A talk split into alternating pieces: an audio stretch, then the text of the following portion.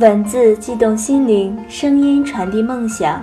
月光抚育网络电台与您一起倾听世界的声音。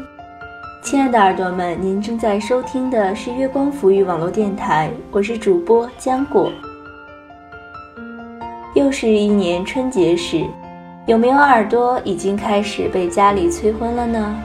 哎，面对这个问题，大家真是既无奈又心塞。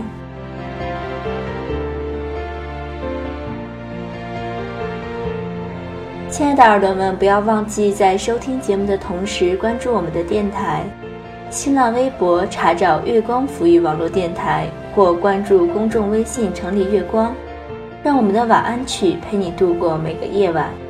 你也可以添加我的新浪微博“浆果印”，分享你的故事。今天要分享的文字呢，就是要来宽慰一下大家。不要再作为一只单身狗而苦恼了。其实单身是最好的充实自己的时期。来听听看作者老杨是怎么说的吧。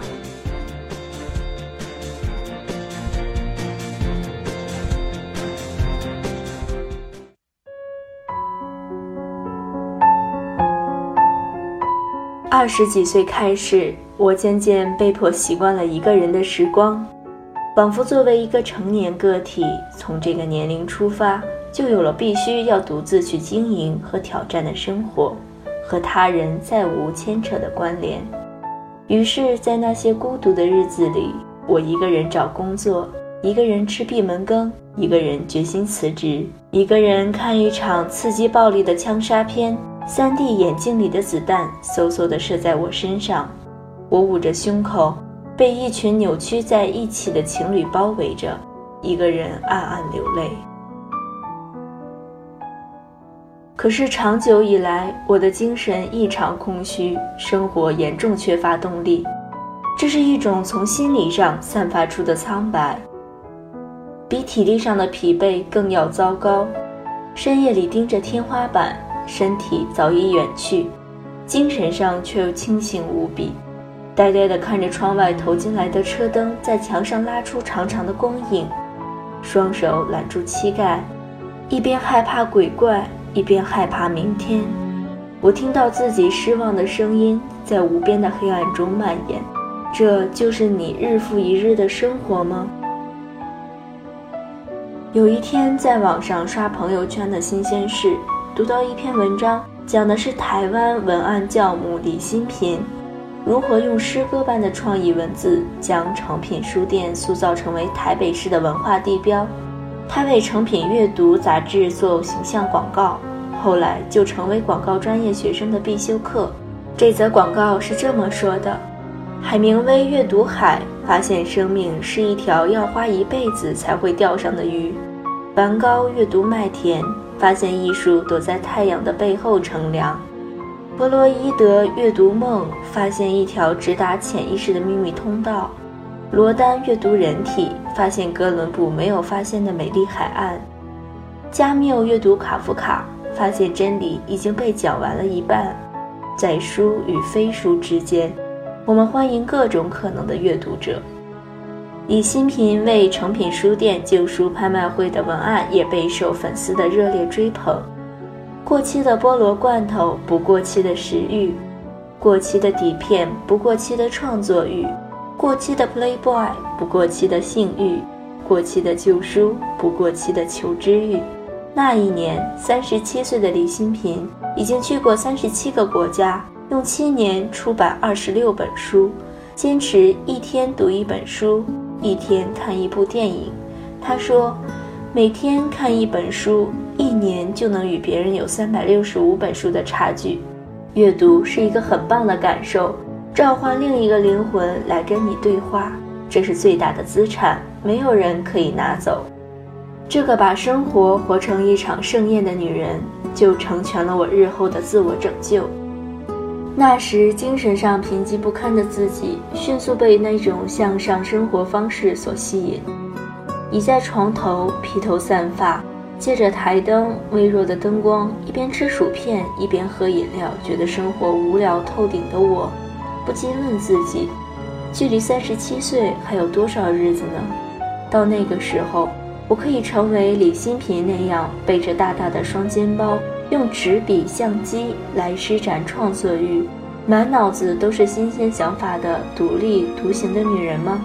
我开始意识到，如果只以每天看两集柯南，再紧盯朋友圈更新的态度来生活，我可能在三十七岁迎来这样的人生，熬到了柯南大结局，也许顺便还看完了《银魂》和《海贼王》。朋友圈的日新月异，只有我被侵蚀在岁月的沉淀里。这种关于未来的设想，像一记耳光，啪的一声落在我年轻的生命里。从前的我坚信，男人是一扇窗，可以带我领略外面无尽的风采。他们对世界有种无边无际的探索欲，脑瓜一转就知道哪里有青山绿水的美景，哪里有精致可口的西餐。哪里的电影院有最好的音效？哪里的酒吧有知名乐队驻唱？所以，当这扇窗被关上，我的世界仿佛失去一束光，却忘记我也有生命自备的锄头。只要捡起来，亲自动手，也可以砸开隔绝自己与世界的这层屏障。在单调枯燥的生活里，竖一扇宽敞明亮的落地窗。生活的层次深浅，最终是要依靠自己去决定。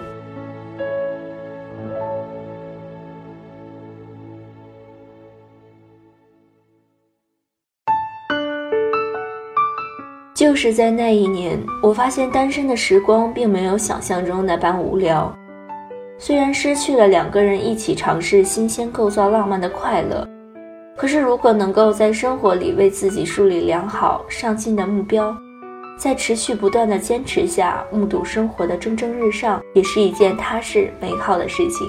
我为自己人生列出一张清单：从前恋爱时没有时间看的书和电影，终于可以用一个人的日子慢慢品味欣赏；从前恋爱时享受美食，不知不觉长到身上的赘肉。终于可以有足够的空闲用跑步去消除。从前恋爱每到月底总是捉襟见肘的财务状况，终于可以用大把的时间去好好赚钱。从前恋爱时未曾设想过的未来，终于可以静下心来和自己来一次认真的对话。那一年，第一次沉下心来为自己做一次生命的改造。发觉除去爱情，生活中还有那么多的东西值得自己细细体味。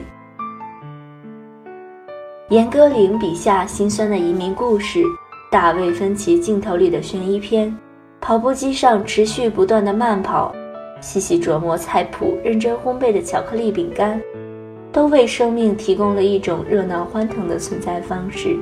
单身的这一年，我读了二百余本书，看过九十几部电影，跑掉一千几百公里的距离，吃掉让人感动的很多自制美味，发觉读书是让人成长最快的方式，运动提供了静心思考的途径，看电影是旅行的最佳替代品，研究美食是女人的另类才情，单身清单上的大多数可以被移除。而那些暂时还没有完成的，就留给更加努力的下一年。我的精神达到前所未有的活跃程度，回望一条从一个心灵贫瘠的小丫头过渡成为一个内心宽厚的成年女子的路途。我想，我终于可以理解前任，释怀那些他对我的万般嫌弃。一个外观不够硬、内心层次又不太高的姑娘，是不配得到好的爱情的。感性多于理性的女人总是喜欢用经济学去衡量爱情，把不同质量的男人比作股票，纷纷想扔掉垃圾股，抓住潜力股，看准优质股。可是，在购买股票之前，若想稳赚无赔，是否也该保证自己是个深谋远虑的智慧股东呢？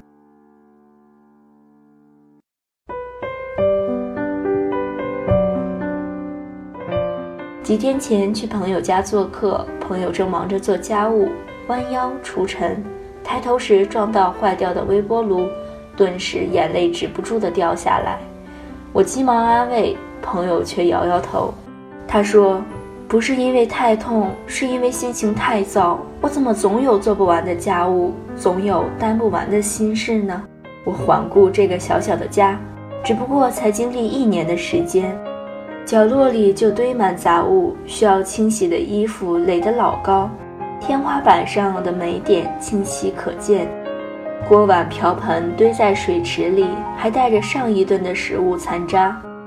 我听着朋友开始数落那个下班后就坐在电脑前打游戏的懒男人，却没忘记那一年失了恋的他。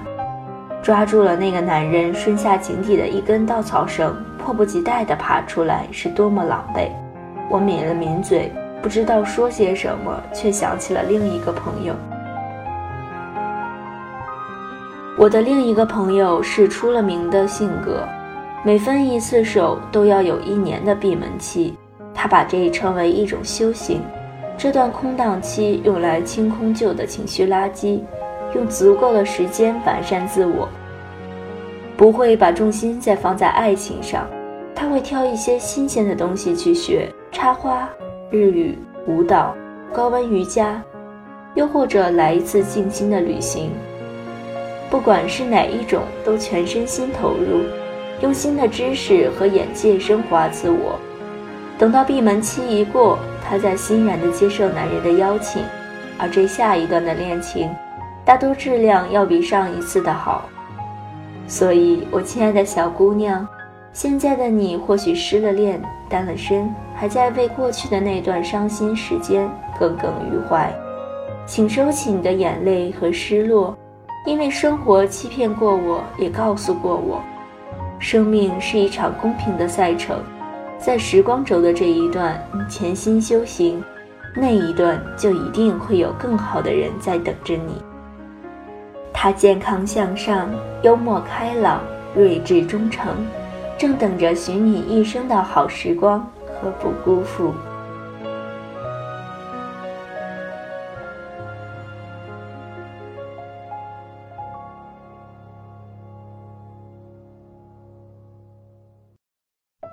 好了，亲爱的耳朵们，到这里我们今天的节目就结束了。如果想听到更多我们的精彩节目，可以登录我们的官方网站，三 w 点 i m o o n i f m 点 com，新浪微博关注月光抚育网络电台，微信关注城里月光，有晚安曲和独家微信彩蛋为你带来不一样的精彩。你也可以关注我的新浪微博浆果印，期待耳朵们与我分享你不一样的平凡琐事。我是浆果，我们下期再见。